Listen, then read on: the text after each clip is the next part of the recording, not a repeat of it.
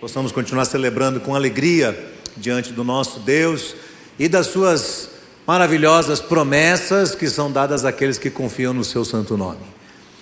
Eu quero convidar os irmãos a abrirem a palavra do Senhor no Salmo de número 128, mais um dos cânticos dos degraus, ou os cânticos de romagem. E é muito comum que no mês de maio este texto seja pregado nas igrejas e as pessoas olham para ele e chamam este texto de o Salmo da Prosperidade das Famílias. Você verá que o tema do salmo não é exatamente esse. Vamos com muito temor, com muito, muita reverência diante do Senhor, ler o salmo de número 128 e nele meditar para a glória de Deus. Todos encontraram? Amém? Diz assim a palavra do Senhor. Bem-aventurado é aquele que teme ao Senhor e anda nos seus caminhos. Você comerá do fruto do seu trabalho, será feliz, tudo irá bem com você.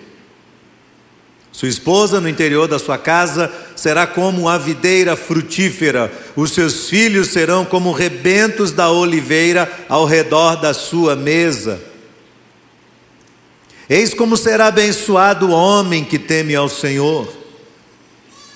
Que o Senhor o abençoe desde Sião, para que você veja a prosperidade de Jerusalém durante os dias da sua vida e veja os filhos dos seus filhos e a paz sobre Israel.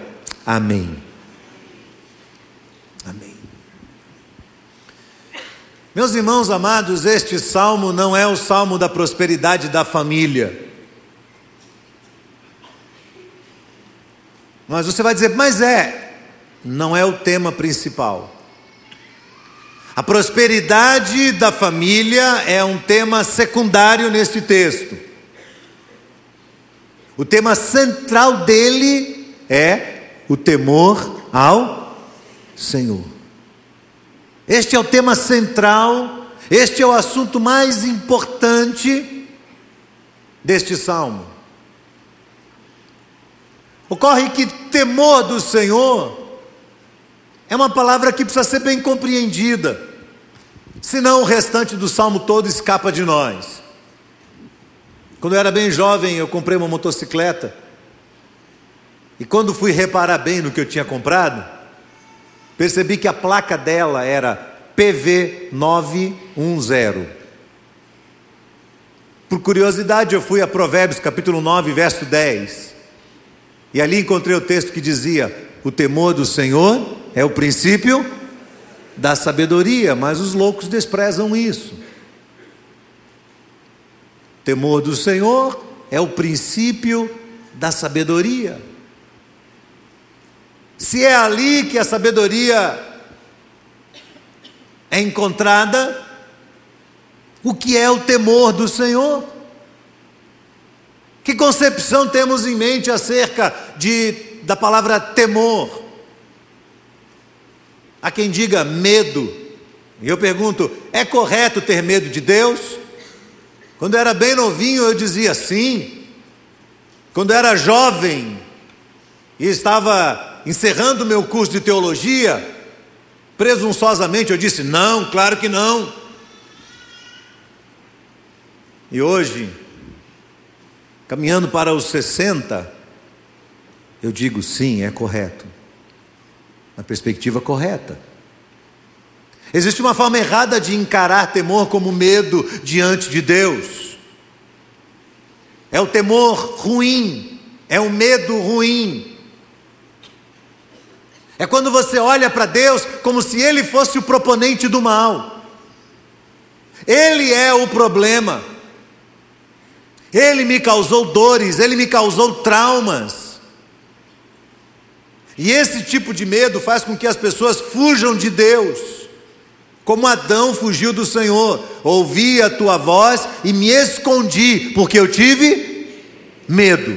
Deus vai me fazer algo ruim. Deus vai fazer algo ruim para mim. Então eu me escondo dele.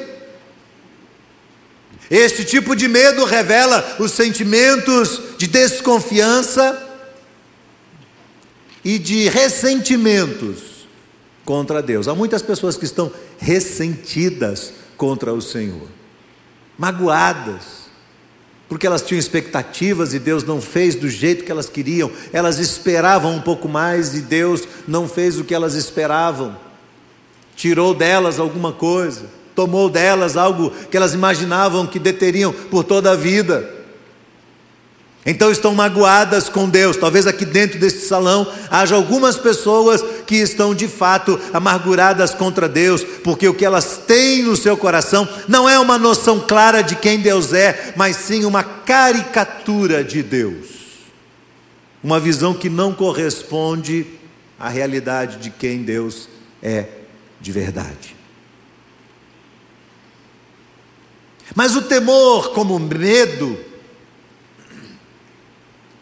é o reconhecimento absoluto da onipotência e da grandeza de Deus em face da nossa pequenez. De repente, você se depara com o tamanho de Deus e se percebe minúsculo na presença dele. E esse medo gera respeito. Este medo produz um sentimento de impotência diante da majestade de Deus, mas faz com que a gente se curve diante dele e o reverencie. Eu diria que esse é o medo gostoso. Você sabe o que é medo gostoso? Sabe ou não? Quem já foi jovem aqui? Levante a mão. Você sabe o que é medo gostoso? Aquelas coisas que a gente faz que a gente sabe que são perigosas, mas a gente acha bom.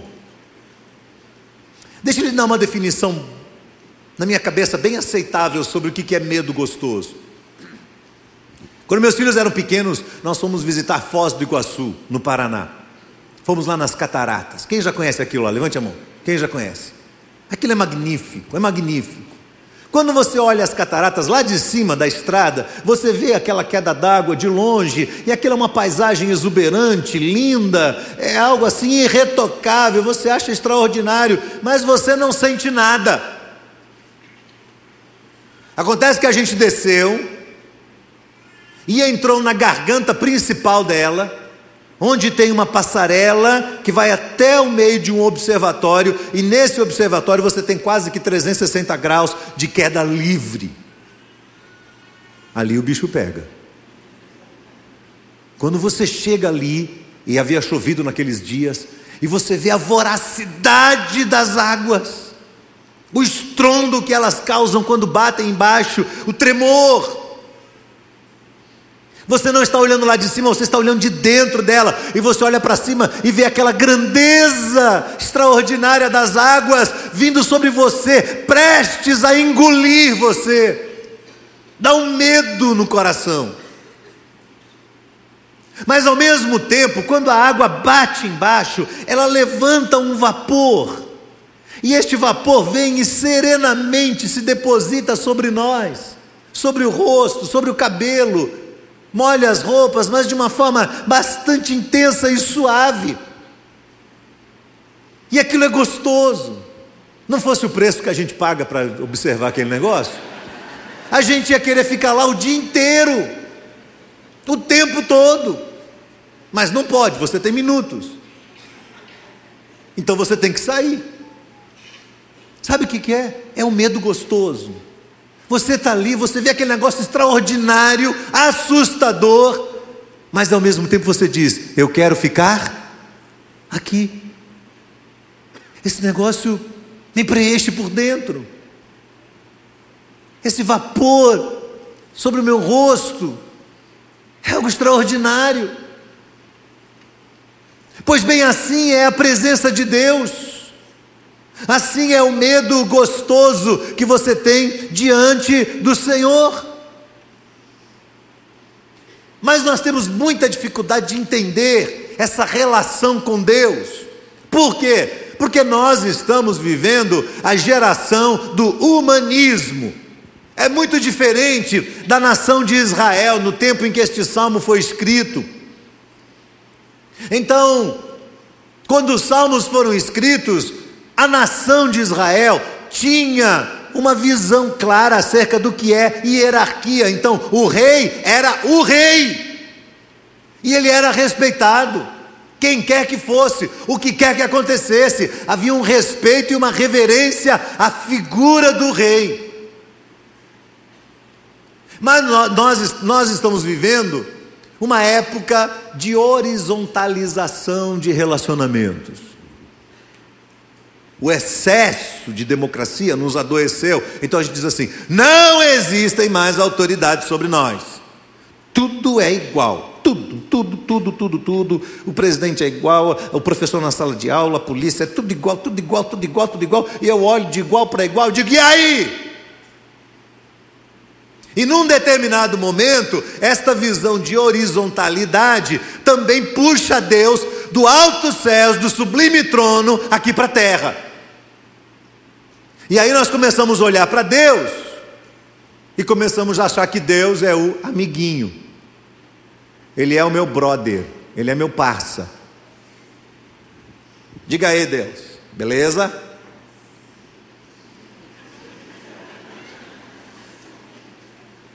E eu começo a olhar Deus olho no olho e dizer assim: e aí, cara?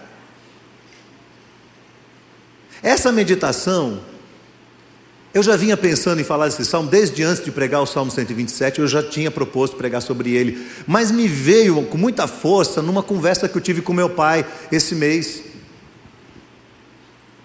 E a discussão, a conversa com ele, foi uma conversa extraordinária, começou quando ele falou, Abraão, eu não consigo entender como é que as pessoas estão chamando Deus de você. Deus, você. Jesus, você. E claro, a gente usa aquele argumento, mas, por exemplo, na língua inglesa não existe essa diferença, embora exista, mas ela não é mais utilizada. Então, no inglês, você acaba chamando Jesus de you, ou você acaba chamando Deus de you. Acontece que na língua portuguesa há uma diferença muito grande. E quando eu digo Deus, você, eu trago Deus para baixo. Eu digo, você é meu amiguinho. Você é meu brother. Horizontalizo tudo. Então, se ele é meu brother, eu estou seguindo ele. E ele está fazendo o quê?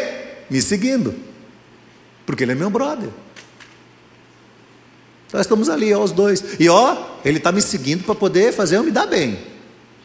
Para ajustar minha vida, para resolver os pepinos das coisas que eu faço de errado, ele deu um jeito de consertar, e, e para me fazer ter sucesso. O salmo não fala de prosperidade, não fala que vai dar tudo bem. Então aqui, ó, Deus está aqui para me fazer ter sucesso. Ele é meu companheirinho. Essa, infelizmente, tem sido a visão que nós estamos tendo enquanto aqui. Muito diferente do temor a Deus. O temor a Deus está relacionado a uma visão clara, a uma, a uma percepção da majestade de Deus, da sua grandeza infinita e impossível de ser explicada. Foi C.S. Lewis que certa vez disse: em Deus, você está diante de algo que é, em todos os aspectos, incomensuravelmente superior a si mesmo. Só Deus consegue ser incomensuravelmente superior a si mesmo, mais nada e mais ninguém. Então não dá para horizontalizar essa relação. Nessa perspectiva, o temor do Senhor é algo muito saudável e necessário para nós. Bem-aventurado é aquele que teme ao Senhor. O temor é algo necessário é algo muito saudável para nós.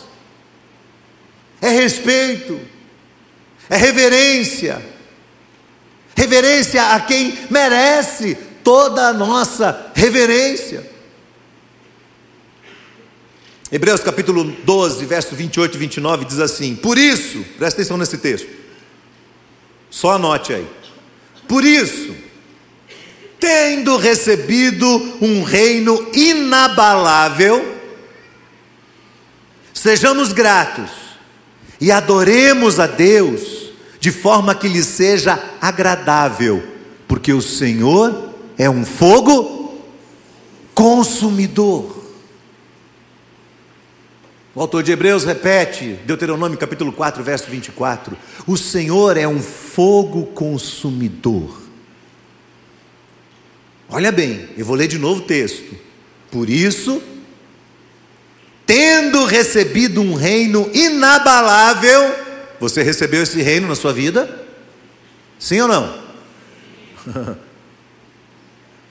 tendo recebido um reino inabalável, sejamos gratos e adoremos, nos prostremos diante de Deus, de forma que lhe seja agradável porque o Senhor Deus é um fogo consumidor. A nossa cultura não entende isso. A geração mais nova que não sabe respeitar os pais não consegue entender o respeito e o temor a Deus. Nós, pais, que ensinamos isso para os nossos filhos através do nosso desrespeito às autoridades que estão sobre nós, também não conseguimos entender isso. Os personagens bíblicos são um exemplo claro para nós. Lembre-se de Moisés, Êxodo 3, lá diante da sarça ardente, ele se aproxima dela, e quando ele se aproxima daquilo que é algo estranho, é algo sobrenatural, ele ouve a voz do Senhor, e quando Moisés ouve a voz do Senhor, olha o gesto que ele faz. Ele tapa o rosto dele com as mãos, porque ele tem medo de ser consumido pela sarça ardente. Temor no coração. O mesmo acontece com o profeta Daniel, capítulo 10 de Daniel, verso 10. Quando ele ouve a voz do Senhor, o texto diz que ele desaba no chão, ele cai com os joelhos e com as palmas da mão no chão, e ele encurva a sua cabeça diante do impacto da presença de Deus. O mesmo acontece com Isaías, e isso está lá em Isaías capítulo 6, no ano da morte do rei Uzias. Eu vi o Senhor assentado sobre um alto e sublime trono, o seu séquito enchia o templo, serafins estavam por cima dele, cada um tinha duas asas, com duas cobriam seu rosto, com duas voavam e clamavam uns para os outros, dizendo: Santo, Santo, Santo é o Senhor dos exércitos, toda a terra está cheia da sua glória. Quando Isaías ouve aquilo, ele cai no chão. E ele diz: Ai de mim, eu vou perecendo, porque eu sou um homem impuro e de lábios impuros, e os meus olhos viram o Senhor, o Rei dos Exércitos. Não tem outra reação diante da glória de Deus, é temor no coração. João na ilha de Pátimos, Apocalipse capítulo 1, verso 17, o texto diz: Então, quando eu vi o Senhor, eu caí no chão como morto, desabei. E o Senhor tem que ir lá levantar ele. Tamanho impacto da glória de Deus e da presença de Deus, que gera um temor no coração. Não é qualquer pessoa, não. É o Senhor Deus dos Exércitos Todo-Poderoso. Essa é a primeira reação diante da grandeza, diante do poder, diante da majestade, diante da glória de Deus. E no entanto, todos nós sabemos que as relações baseadas em medo não podem frutificar, não se aprofundam. Existe muita gente por aí usando a glória de Deus e a grandeza de Deus para ameaçar pessoas. Pastores estão fazendo isso dos púlpitos, das igrejas governando o povo de Deus com mão de ferro, às vezes com interesses pessoais e ameaçando as pessoas: olha, o Senhor vai te fulminar. Não brinque com Deus, porque Deus vai destruir você. Essas relações baseadas em medo não prosperam, não, não frutificam. Medo do sagrado, medo da maldição impetrada, medo das ameaças, medo do autoritarismo humano. Nada disso. Devemos ter temor do Senhor no nosso coração. E aí, quanto mais você vai convivendo com o Senhor, mais o medo normal vai se transformando em temor, em respeito, em reverência, em adoração sincera, em admiração. Nesse tipo de temor, você reconhece a grandeza de Deus e quão pequeno você é, mas ao mesmo tempo você recebe aquela, aquele derramar especial da graça, do amor, do cuidado de Deus, que não faz com que você perca em nenhum momento a reverência e o respeito por Ele. Ele tem o poder para me destruir mas na sua graça e misericórdia, Ele me dá oportunidade para que eu avance, ainda que não mereça. É o temor do Senhor. Pergunto: como é que a gente pode avaliar o grau de temor que há no nosso coração diante de Deus? Me parece que a gente responde essa pergunta observando três áreas da nossa vida. Primeiro, a nossa vida secreta. Segundo, a nossa vida de adoração. Terceiro, a nossa oferta. Quando eu passei pela Bíblia, eu vejo o tempo todo isso. Primeiro, a vida secreta diante do Senhor. Aquilo que nós somos quando não há olhos conhecidos por perto de nós. Aquilo que você é quando sua família não está perto, aquilo que você é quando seu cônjuge, sua esposa, seu marido não estão por perto, aquilo que você é quando os irmãos da igreja não estão por perto, aquilo que você é quando não tem ninguém para cercear você e condenar você. Então você está sozinho e ali você avalia quanto de temor há no seu coração pelo Senhor. De tal maneira, irmãos, de tal maneira que quando explodem aquelas situações em que há erros graves na vida das pessoas, pecados gravíssimos que vêm à tona, cedo ou tarde eles vêm, e eles vêm à tona, e você olha e fala: não é possível, você conservou isso três anos, quatro anos da sua vida. Escondeu da esposa, escondeu, escondeu, escondeu, escondeu, mas se esqueceu de uma coisa, esqueceu-se de Provérbios, capítulo 15, verso 3 os olhos do Senhor estão em todos os lugares e ele observa atentamente os justos e os injustos. Todos os lugares. Ali está o olho do Senhor. Você pode se esconder, você pode fazer negócios escusos, você pode ter a prática do crime perfeito, ninguém viu, ninguém descobriu, mas o Senhor estava de olho em você. Está claro. Quando você tem o temor do Senhor, você não deixa de fazer as coisas porque você teme os homens, porque eu tenho medo da reação da minha esposa, porque eu tenho medo que meu sócio desista porque a igreja vai me disciplinar, porque vão me tirar daquilo que eu gosto de fazer. Não, nada disso. Quando você está em secreto, você deixa de pecar, porque você tem o temor de Deus no seu coração. Você entende isso? É o primeiro lugar, é o senso da presença de Deus na ausência do homem. O homem não está, mas Deus está.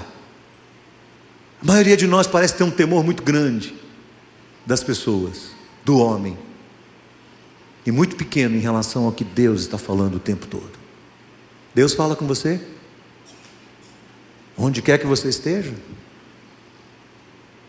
Segundo, o senso de adoração, de reverência, de prostração diante de Deus. O culto é a expressão disso. Tem a ver com o culto particular? Tem a ver com o culto particular, mas tem a ver com o culto comunitário também. Então é no meio da igreja do Senhor que nós devemos avaliar a profundidade do nosso temor, do momento que você entra por aquela porta, por qualquer uma dessas portas, até o momento que você sai, nós devemos avaliar por que estamos fazendo isso, que motivação existe dentro de nós. Este lugar, este momento de culto a Deus, Deveria ser um momento em que jamais poderia haver dentro de nós a horizontalidade. Ela seria abominável diante de Deus. Somos iguais uns aos outros, sim, mas Deus não é igual a nós. O Senhor está no seu santo templo, cale-se diante dele, cale-se diante dele toda a terra. Abacuque diz isso, capítulo 2, verso 20. O Senhor está no seu santo templo, cale-se diante dele toda a terra. Em outras palavras, reverencie o Senhor, reconheça a presença dEle, perceba que Ele está aqui entre nós. Deus usa a vida de Isaías para condenar o tipo de culto que estava sendo feito no meio do povo de Deus. Então, no primeiro capítulo de Isaías, há uma amostra que eu confesso para os irmãos, eu acho assustador esse texto, quando Deus rejeita o culto. Ele diz: não, não, não façam mais o culto, parem! Não quero mais o culto de vocês. Isaías capítulo 1, do verso 10, o Senhor chama o seu povo, o seu próprio povo, de príncipes de Sodoma e povo de Gomorra. Príncipes de Sodoma e povo de Gomorra. Diz assim o Senhor: Príncipes de Sodoma, escutem a palavra do Senhor. Povo de Gomorra, deem ouvidos à lei do nosso Deus. O Senhor diz: De que me serve? De que me serve? A multidão dos sacrifícios que vocês oferecem. Estou farto dos holocaustos, de carneiros, da gordura de animais cevados, não me agrado do sangue de novilhos, nem de cordeiros, nem de bodes. Quando vocês comparecem diante de mim, quem requereu que vocês pudessem pisotear os meus átrios? Não me tragam mais ofertas vãs. O incenso para mim é abominação também as festas da lua nova, os sábados, a convocação das assembleias. Eu não posso suportar a iniquidade associada à reunião solene. As festas da lua nova, as solenidades de vocês, a minha alma as odeia, são um peso para mim, estou cansado de suportá-las. Quando vocês estendem as mãos, eu fecho meus olhos.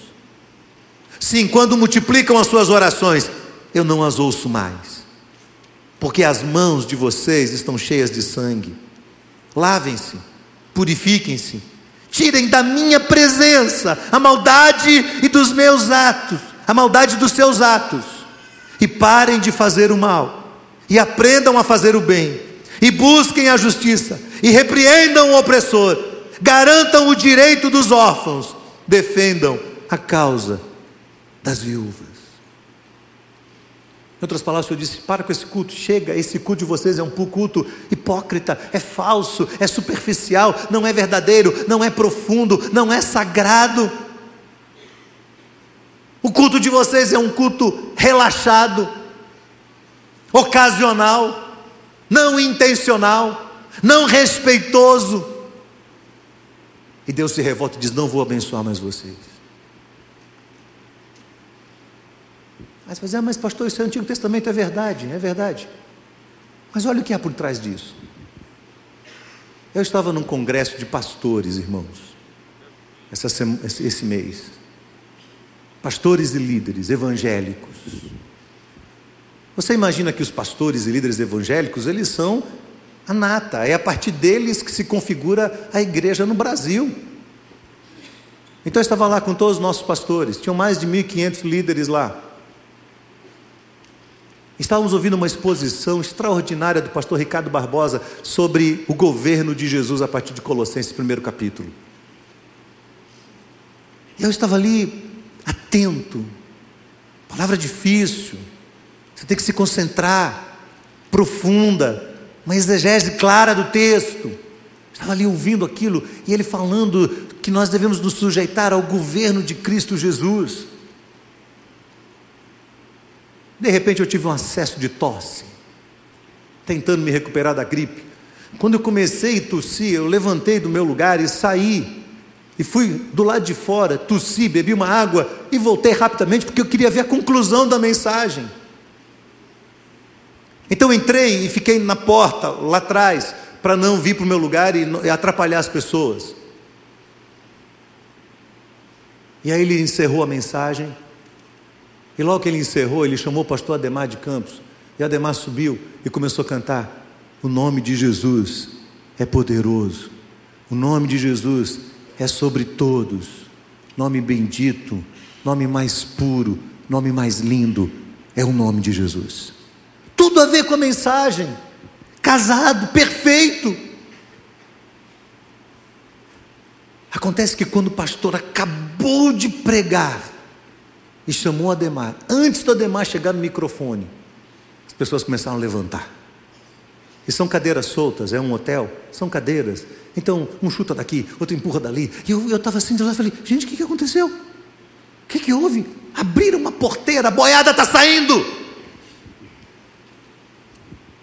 uma ausência de reverência total, uma bagunça, uma confusão. E Ademar cantando: O nome de Jesus é poderoso. E o povo levantando, porque tinha cantina, porque tinha que comer uma pizza, porque tinha que ir para os estandes para ver livro e tal. E a alma inquieta. A boiada saiu. Ficaram, desculpa julgar, mas a sensação que eu tive foi essa: ficaram as ovelhas. E quando acabou aquele culto, eu observei de lá e vi várias pessoas com a cabeça baixa, às vezes com a cabeça entre as pernas, alguns anotando alguma, co alguma coisa, outros ali concentrados, outros orando. Havia um rapaz de pé com as duas mãos levantadas, todo mundo saiu e foi embora, ele ficou lá com as mãos levantadas. Ele não estava nem aí, porque as pessoas estavam pensando dele. Mas me parecia haver ali uma atitude de reverência à palavra de Deus e ao Senhor que havia sido exposta para nós sobre o governo de Jesus. Eu saí daquele lugar muito impactado, irmãos. Eu disse a Cléo, Cléo, não é possível que isso está acontecendo. Meu Deus, por que, que as nossas igrejas estão tão irreverentes? Por que, que estão horizontalizando tudo? Por que, que tem uma bagunça na hora do culto? Por que, que as pessoas ficam levantando e saindo, e vai para o banheiro, e volta do banheiro, e pega o celular, e olha para o celular, e fica inquieto, e conversa, e fala com um, e fala com outro, e faz. E parece que não tem paz na alma. Ou tem prego lá no banco, né? É que às vezes, às vezes o Espírito Santo de Deus bota um prego lá, assim, para o cara estar tá incomodado pelo pecado dele, e ele está tão. A palavra está mexendo tanto com ele que ele tem que levantar e sair, porque ele não suporta a palavra de Deus. Não há reverência. No dia seguinte, irmãos, começou o culto, e eu estava orando, estavam cantando, acho que era Demar novamente, estava cantando, bem suavemente, um momento de oração. Eu baixei minha cabeça, estava orando, orando. Eu estava sentado na ponta, como eu estava tossindo, eu sentava sempre na ponta para poder sair, caso me desse crise de tosse. Eu estou ali na ponta, sentado, orando, com minha cabeça, a minha cabeça baixa, meus olhos fechados assim. Tô, de repente chega, parecia um urso, bateu nas minhas costas. Eu tomei um susto assim quando eu falei assim, deixa eu pegar essa cadeira aqui. Eu quase dei um soco na cara dele. Rapaz, você não é capaz de respeitar. Se você não pode me respeitar, porque eu quero participar deste culto, pelo menos reverencie o nome de Jesus e fique no seu canto. Não é possível, irmãos. Não é possível que haja tanta falta de temor no coração na hora de cultuar a Deus. Primeiro é a vida secreta. É você quando não tem ninguém te olhando. Segundo, é a adoração, é o respeito, é o temor, é a reverência diante do Senhor. O Senhor está no seu santo templo, Deus, o Senhor dos exércitos, está aqui na metropolitana hoje de manhã. Devemos reverenciá-lo. O terceiro é a oferta. É o jeito como nós nos colocamos diante de Deus, oferecendo a Ele a nossa vida e aquilo que temos. Esse é o princípio da mordomia. Tudo aquilo que nós temos, de quem é? É de Deus. Você tem profissão? Não. A sua profissão quem lhe deu? Deus. Você tem salário? Não, você não tem. O seu salário de quem é? Você tem casa? Não, você não tem. Nada trouxemos para esse mundo e manifesto é que nada levaremos dele. O que, que é seu, meu irmão? Essa roupa que você tem aí no corpo é sua? É? Não é. Tudo provém de Deus. Tudo é dádiva que vem lá do Pai das luzes. O que nós temos não é nosso. A teologia da mordomia nos ensina que tudo aquilo que nós temos é do Senhor. Mas nós nos agarramos e nós nos apropriamos indevidamente daquilo que Deus coloca na nossa mão para nós administrarmos. E aí falhamos muito nessa questão de ofertar a Deus. Não ofertamos mais. Olhamos para a oferta como uma moeda de troca. Há alguns princípios claros na palavra de Deus sobre essa questão de ofertar. Paulo diz em 2 Coríntios: vocês se dão primeiro a Deus, então depois vocês se dão à obra de Deus. O Senhor diz assim em Deuteronômio capítulo 16, verso 16: Porque ninguém deverá comparecer diante de mim com as mãos vazias. Está comprando alguma coisa? Não. Estou trocando com Deus, eu estou dando uma oferta como uma, um formato de troca para que Deus me abençoe? Não. Estou dando a oferta para Deus não me amaldiçoar. Se eu não der a oferta aqui, ó, Deus vai pôr a mão na minha cabeça, vixi, vai me fulminar. Não. Quando você comparece diante do Senhor com suas mãos, com sua vida, com seu coração, o dízimo não é um peso para você, é uma alegria. É uma alegria. Você o faz por temor ao Senhor. Você o faz porque você está consciente, consciente que claramente isso não lhe pertence. O segundo princípio de Deus é: traga as primícias. Honre ao Senhor com as primícias do teu rebanho, com os primeiros frutos da tua lavoura. E então, se se abrirão as janelas do céu sobre você. E então, o Senhor fará multiplicar o teu celeiro e o teu gado. Mas honre ao Senhor. Honre ao Senhor. Terceira orientação é não oferecer ovelha com defeito. Levítico capítulo 2, verso 20. Não ofereça ao Senhor uma ovelha manca, uma ovelha cega, uma ovelha que tem algum tipo de doença. Não ofereça essa para Deus. Você deve oferecer para Deus o melhor. Quando você tem o temor do Senhor, você faz isso. A gente faz isso com muita naturalidade, irmãos. A gente olha e diz: Deus, isso aqui não é meu. Você pega o seu envelope de dízimo, você olha para aquilo e fala: Senhor, eu tenho alegria em fazer isso, Senhor. Você preenche aquilo com calma, você preenche aquilo debaixo de oração, você preenche aquilo debaixo do temor do Senhor. E você vai e coloca diante do Senhor, porque você diz assim: Senhor, isso aqui não é meu, isso é teu, estou devolvendo ao Senhor. Há muita gente, como diz Malaquias, roubando o Senhor. Muita gente. Muita gente tentando pagar dívida com algo que não lhe pertence. Tem muita gente pagando medicação em farmácia com aquilo que não lhe pertence. Tem muita gente pagando prestação com aquilo que não é seu. É bem claro que diz Malaquias capítulo 3, verso 10, e Jesus respalda isso depois. Trazei todos os dízimos à casa do tesouro, para que haja mantimento na minha casa, diz o Senhor. E depois fazer prova de mim, se eu não vos abrir a janela do céu e derramar sobre vós bênção tal que dela vos advenha maior abastança. E por causa disso, destruirei o devorador. Você pode imaginar aquele gafanhoto desse tamanho assim, ó, os montes dele por cima da plantação. O camarada plantou, arou a terra, se sacrificou, foi lá, colocou a semente, foi atrás de água e deu um duro danado. E ele está ali, veio a chuva e aquilo floresceu e ficou verdinho. Quando você olha e fala assim: ah, a colheita vai ser maravilhosa. Vem aqueles bichos gigantes assim, ó, aos montes. E comem a vida toda do camarada. Quando ele olha a lavoura está toda destruída. Praga de gafanhoto. Devorador. Você está sendo devorado? Avalie o grau de temor do Senhor no seu coração.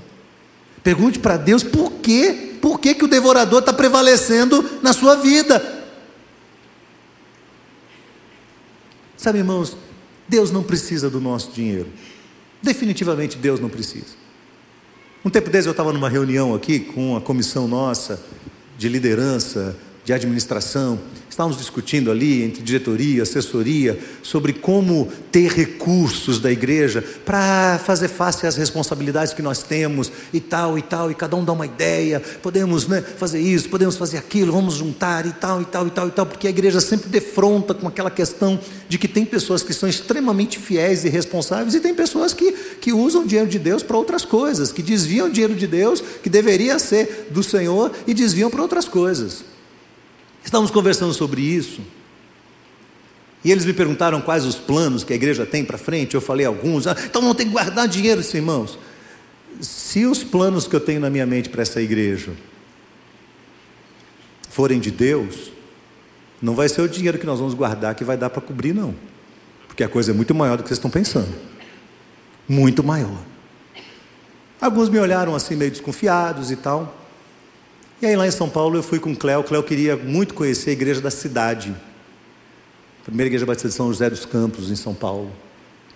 Pastor Carlito Paz.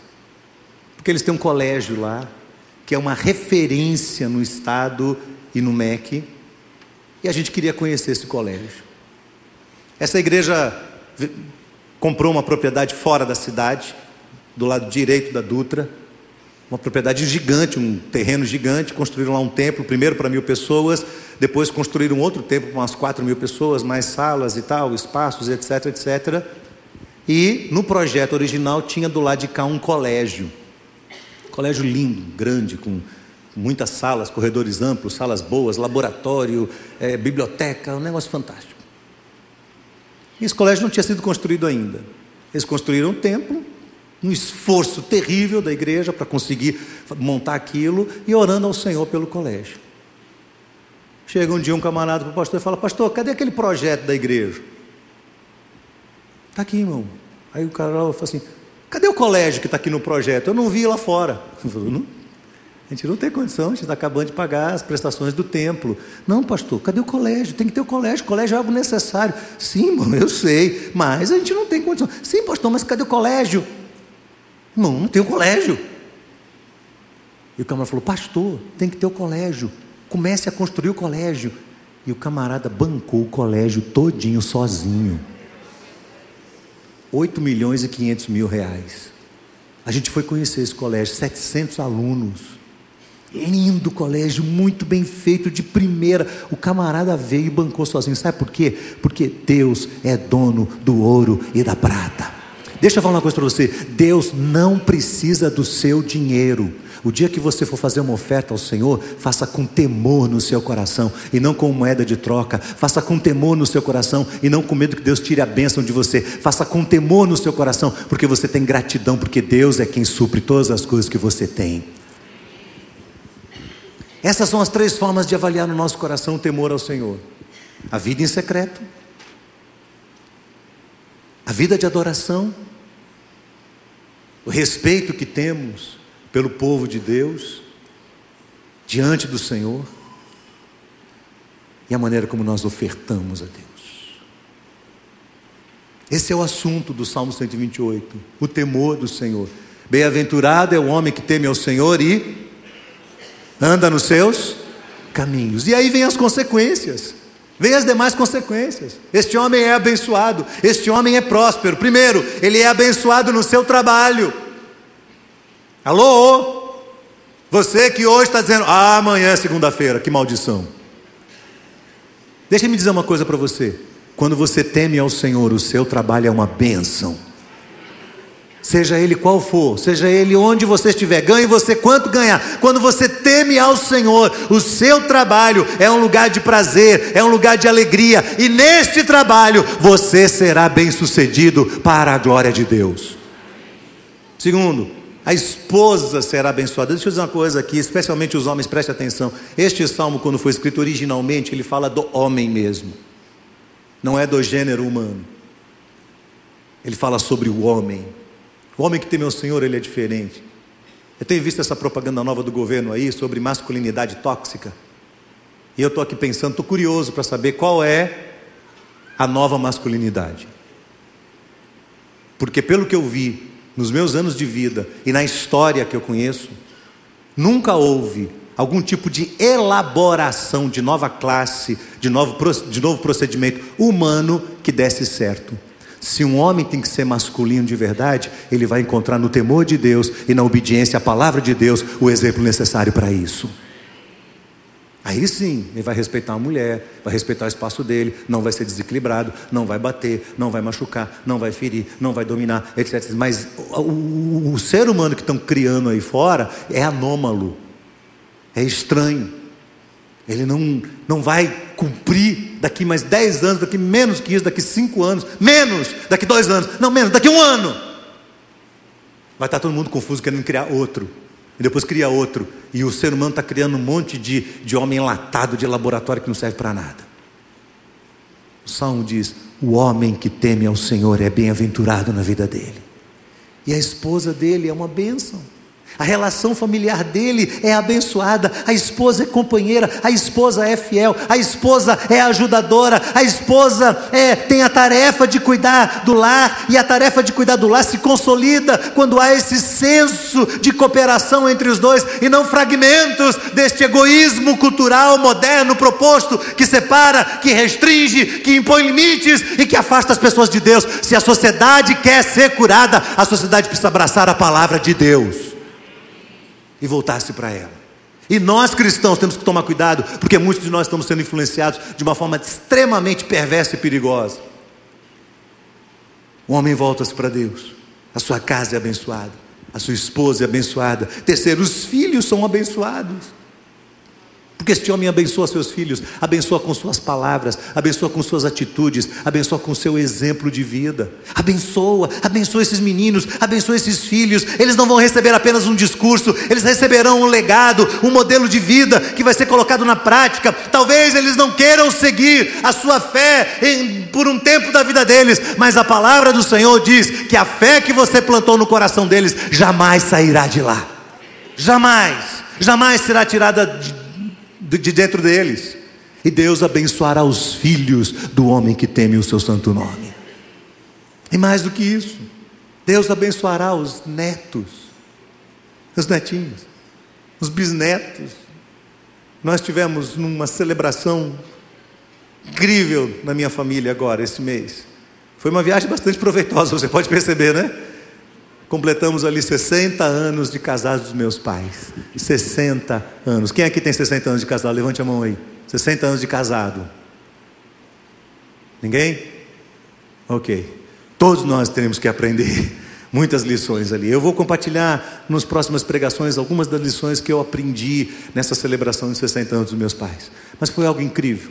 E uma das experiências mais profundas para mim foi ver os netos e os bisnetos e a família temendo o santo nome de Deus. Irmãos, quanta coisa, quanta coisa. Quando o Salmo 127 diz que os filhos são como flechas na mão do valente, você não tem ideia do que a família do meu pai, a partir de uma oração que meu pai fez quando ele era um adolescente, a partir de, de uma consagração da vida dele ao Senhor, quando ele era um menino muito novo ainda. Você não tem ideia o que as flechas estão fazendo por esse mundo afora. Você não tem ideia de quanta bênção de Deus esse mundo está recebendo pela descendência desse homem que teme ao Senhor que, que você quer da sua vida? Que legado você vai deixar para os seus filhos? De um homem materialista? De um homem mandão? De um homem enrolado no seu, no seu trabalho, enrolado na sua vida profissional, enrolado na sua vida financeira, de um homem infiel à sua esposa? Que legado vamos deixar, irmãos? O texto diz que o homem que teme ao Senhor terá filhos e netos e bisnetos e a geração que será abençoada pela graça de Deus. Por fim, o texto diz que o homem será uma bênção para a sua cidade e para o seu país. Ele não vai amaldiçoar o governo do seu país, ele vai abençoar o governo com as suas palavras. Porque Deus disse para Abraão: Ser perfeito, ande, ande diante de mim. Em ti serão benditas todas as famílias da terra. Abençoarei os que te abençoarem, e amaldiçoarei os que te amaldiçoarem. Em ti serão benditas todas as famílias da terra, cristãos, crentes da nossa geração. Ouçam o que eu vou lhe dizer, você e cada um que está na internet. Nós crentes temos o dever, o dever moral, por temor ao Senhor, de orar e de abençoar os nossos governantes. Sejam eles de extrema direita, de centrão ou de extrema esquerda, todas as famílias têm que ser abençoadas pela nossa presença, pela nossa intercessão pelo nosso coração temente ao santo nome de Deus. Você está entendendo isso para mim? Olhe para mim, você está entendendo isso ou não? Ah, pastor Abraão é bolsonarista. Não, não sou. Você não vai saber o que eu sou. Eu sei de uma coisa: esse presidente, esse país tem um presidente que precisa ser respeitado pelo povo de Deus. Este país tem um presidente que, seja ele quem for, que ocupe essa posição, é um homem que será sempre alvo da nossa intercessão, da nossa bênção e da nossa adoração. Da nossa, perdão, da nossa, da nossa intercessão, da nossa bênção e do nosso cuidado. Qualquer um deles. Qualquer um deles. O salmo diz: olha, ele vai ser abençoado, ele vai ver a bênção de Jerusalém, ele vai ver a bênção do seu povo, e nele serão abençoadas todas as pessoas. Vale a pena, vale a pena, irmãos, ser um homem que teme ao Senhor. Um homem que tem esse medo sagrado, gostoso, por estar na, na presença de um Deus tão grande, tão poderoso, e que deixa você tão vulnerabilizado, mas ao mesmo tempo enche você da certeza de que Ele tem um melhor plano preparado para a sua vida. Eu fiquei pensando muito como a gente iria terminar esse culto. Você deve ter percebido que nós não entregamos os dízimos ainda, percebeu? Reparou isso? Foi de propósito. Só hoje. Porque eu fiquei pensando como é que a gente pode terminar? Como a gente pode terminar esse culto? A gente pode terminar com um tempo de oração. Você pode, quando acabar esse culto, botar seu joelho aí, ficar 5, 10, 15 minutos orando e falando com Deus. Você não precisa levantar desse lugar desesperado, correndo, porque você tem que fazer alguma coisa, você tem que pegar um carro, porque, porque o feijão vai queimar. Calma calma. Nós estamos diante da presença do nosso Deus. Nós vamos entregar ao Senhor os dízimos e ofertas. E sabe, é uma atitude solene. É uma atitude solene, é alguma coisa que você devia pegar com muito cuidado, com muita consciência, com muita reverência. E escrever ali o seu nome, colocar ali a sua oferta, mas com muito temor diante do Senhor. Assim, Deus, isso não é meu, isso é seu. Eu estou devolvendo ao Senhor, não, não estou roubando ao Senhor, estou devolvendo ao Senhor aquilo que é do Senhor. Estou lhe entregando isso, Senhor, com temor no meu coração. Quem sabe quando acabar esse culto você vai ter um tempo de oração, aquietar sua alma, processar a mensagem ouvir isso dentro de você. Salmo 46 diz que Deus é nosso escudo e fortaleza, socorro bem presente na angústia. Pelo que não temeremos, ainda que a terra se transtorne, ainda que os, os montes se abalem, se transportem para os mares. Há um rio cujas correntes alegram a cidade de Deus, o santuário do Altíssimo. Deus está no meio dela, não será jamais abalada. Deus a ajudará desde amanhã. O Senhor diz para nós: Aquietai-vos e sabei que eu sou Deus. Serei exaltado entre os povos, serei exaltado entre as nações. Ouça bem o que diz, final do Salmo 46, verso 10. O Senhor dos exércitos está conosco e o Deus de Jacó é o nosso refúgio. Vamos repetir isso? O Senhor dos exércitos está conosco O Deus de Jacó é o nosso. Feche os seus olhos e repete mais uma vez. O Senhor dos exércitos está conosco. O Deus de Jacó é o nosso refúgio. Amém, irmãos? Deus está aqui entre nós. O que é que nós dizemos para o Senhor? Quem sabe a gente vai romper de adoração e vai dizer: Deus é verdade, Senhor. Senhor é verdade, eu não tinha percebido. O Senhor está aqui. O Senhor está aqui presente na Igreja Batista Metropolitana hoje. Esse culto aqui está sendo celebrado diante do Teu nome, e o Senhor está aqui presente, na pessoa do Teu Espírito Santo, recebendo da nossa boca cada palavra de adoração, de exaltação e de louvor, e nós não vamos desesperar o nosso coração para sair apavorados daqui. Não, não, não, não. Vamos processar. É o, é o orvalho do Senhor derramado sobre a nossa cabeça. É a graça de Deus derramada sobre nós que traz cura ao nosso coração, que equilibra a nossa forma de pensar e de raciocinar nesse mundo, que nos fortalece para viver mais uma semana de desafios, que nos lembra que a nossa família foi consagrada a Deus, a nossa família está sendo abençoada pelo Senhor, que o nosso emprego é de Deus, o nome do Senhor vai ser glorificado no nosso emprego essa semana, os nossos filhos temem ao Senhor e eles serão guardados pela graça do Senhor. Vamos temer a Deus e a nossa geração será abençoada pelo Senhor o nosso país, a nossa cidade, os nossos governantes, o nosso prefeito, o nosso o, o governante do nosso estado, o presidente do país, os ministros do STF, os, os senadores, os, os, os deputados, não interessa o que esteja acontecendo com eles, nós, como povo de Deus, vamos dizer que a bênção de Deus esteja sobre eles. Bem-aventurada é a nação, o povo cujo Deus é o Senhor. E nós vamos abençoá-los com nossa, com a nossa vida, com as nossas palavras e com o nosso coração. Vamos ofertar a Deus. Vamos dedicar ao Senhor com um pouco mais de temor. Não é uma atitude qualquer, irmãos. Não é uma atitude qualquer. Não é só dar uma contribuiçãozinha para ajudar as necessidades da IBAN. Não, não é isso. É você dizer assim: Deus, eu reverencio o Senhor. Eu temo o teu nome. Eu reconheço que tudo é teu. Eu reconheço que a minha vida pertence ao Senhor. Então eu devolvo ao Senhor com muito temor o que o Senhor tem feito por mim. E me ajuda para que eu possa administrar o restante a favor da graça do Senhor, debaixo da orientação do Senhor, da sabedoria do Senhor, com profundo temor no meu coração. Quem aqui precisa de mais temor de Deus no coração? Levante a mão. Quem acha que precisa de mais temor? Vamos cantar. Vamos cantar o Salmo 46. Enquanto isso, estaremos com muito, muito temor e muita reverência, dedicando ao Senhor os nossos dízimos, as nossas ofertas. Eu desafio você a não sair do templo nesse momento. Eu queria que você ficasse até o final, para que a gente pudesse encerrar orando ao Senhor. Deus abençoe.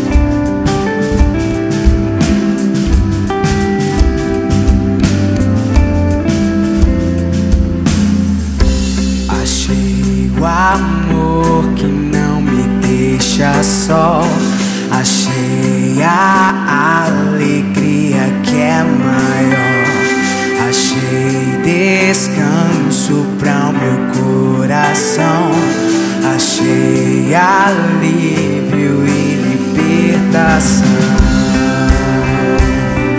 Oh, oh, oh, escuto e proteção.